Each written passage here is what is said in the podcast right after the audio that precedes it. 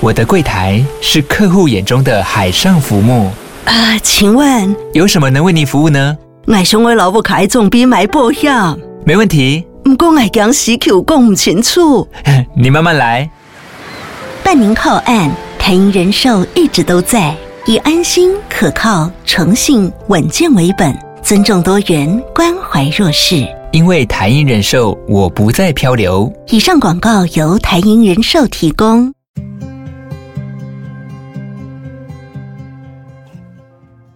光临鲨鱼，带你关注那些有流量却没声量的有趣资讯。用十分钟的零碎时间，一起跟上这个永远跟不上的世界。调换身份来陶醉，感觉是电影里才会有的情节。但是香港的警察就面临了这样的傻眼情境。一位三十七岁的犯下毒品犯罪的男子，竟然在西九龙法院大楼透过和另外一名男子交换手环，成功的从法庭溜走。跟他交换手环的另外一名男子是另外一个案子的嫌犯，已经宣布可以暂时的保释。这位逃跑男子在被拒绝保释以后呢，马上就想到了绝妙好计。简单的用钱收买另外一位二十四岁的已经可以保释的男子，然后大摇大摆的走出法庭。二十四岁的男子是以伤害罪被保释，所以可以离开。结果因为参与交换身份的阴谋误导警方，马上又被逮捕抓了回去。后来三十七岁涉嫌毒品犯罪男子的老婆也被逮捕。因为三十一岁的老婆在交换身份一案当中呢，负责帮忙送钱。原本被拒绝保释的男子，现在又因为欺瞒警方，有可能再被判一年的监禁。不过，这种简单却荒唐的计策，一开始能够成功，就已经很离谱了。出门在外，看到手机没电，你只要看到有免费的充电站，肯定是高兴的，直接冲去插电吧。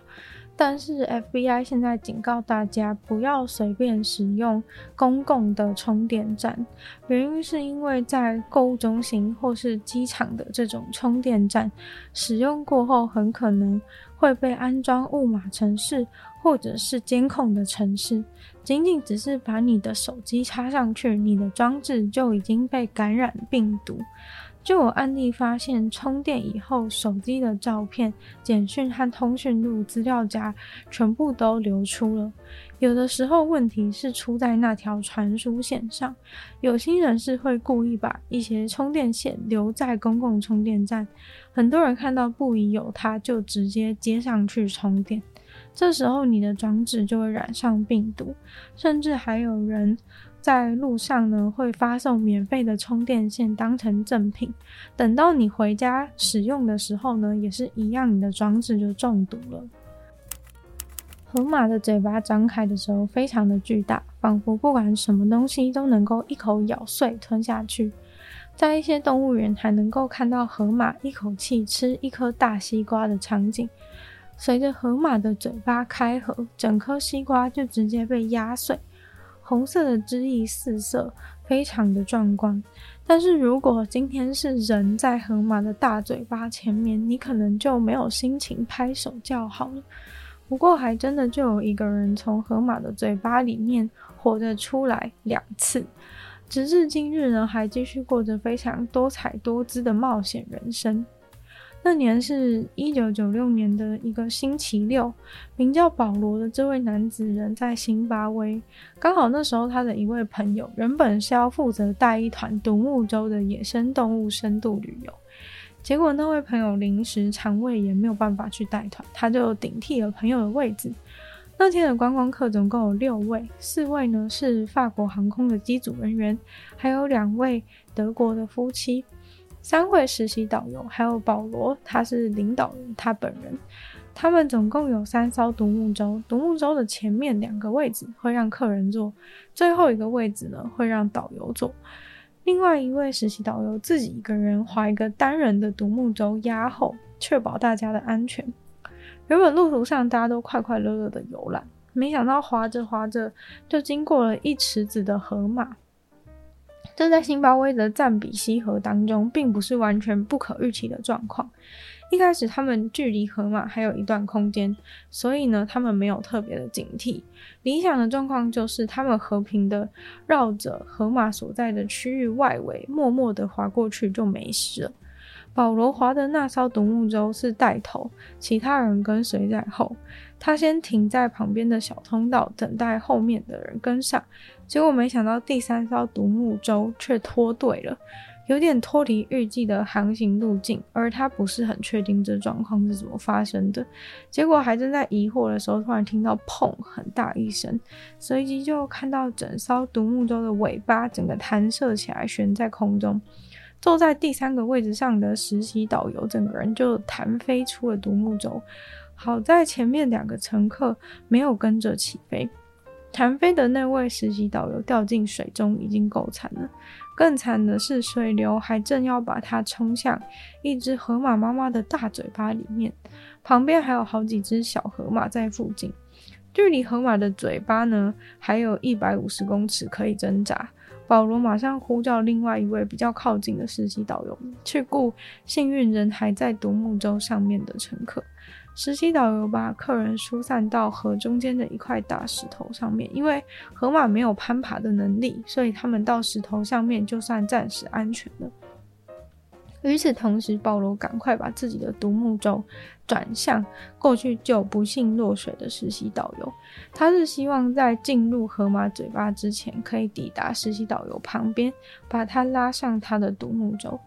情况呢，已经非常的艰难。他正在努力的时候，竟然发现水面上有一个冲向自己的波纹，很明显的就是有某种生物在水底下朝自己接近。如果不是河马的话，那就是鳄鱼了。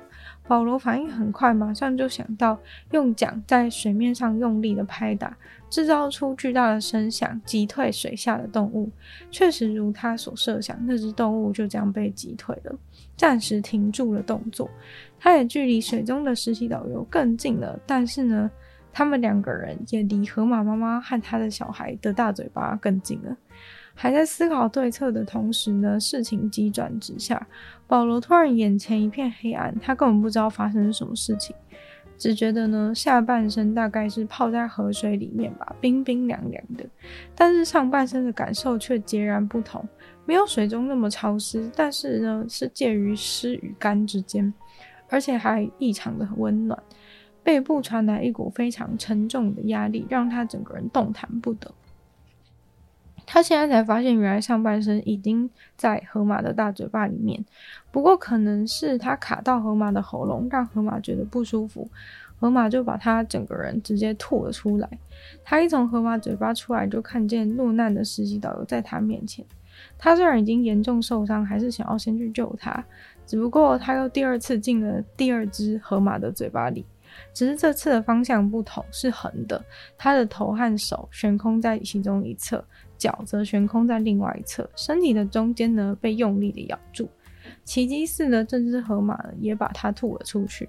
在单人独木舟的实习导游非常勇敢的划过去，把它拉走。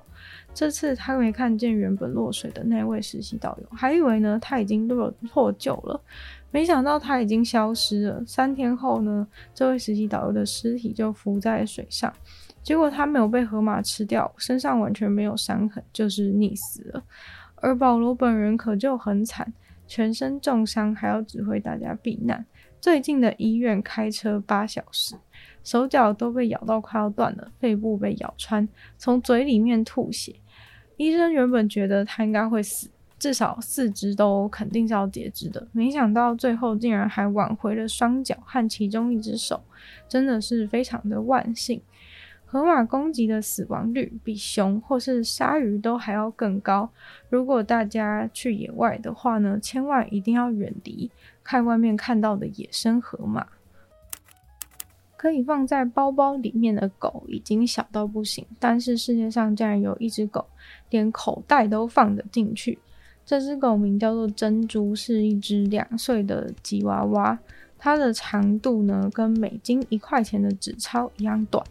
经过今日世界纪录认证，是目前全世界最短的一条狗。珍珠出生在美国佛罗里达，出生的时候，把冰棒还要小，现在大概有十二点五公分长，重量甚至只有五百多公克。珍珠打破的世界纪录保持者，其实呢正是它的阿姨，但是它并不是世界上最小的狗，而只是世界上最短的狗而已。今天的鲨鱼就到这边结束了，再次感谢订阅赞助的会员伊恩、大鱼男子、正黑渊毛毛、黑牡丹，还有 ZZ，就希望其他有意愿支持鲨鱼创作的朋友可以在下方找到 Patreon 的连接。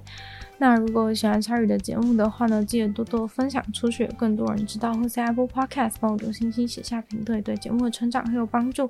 那如果喜欢我的话呢，也可以去收听我的另外两个 Podcast，其中一个是女友的纯粹不理性批判，没有时间更长的主题性内容；另外一个的话呢是听说动物，当然就是分享动物的知识。就希望鲨鱼可以继续在每周日四跟大家相见，那我们下次见喽，拜拜。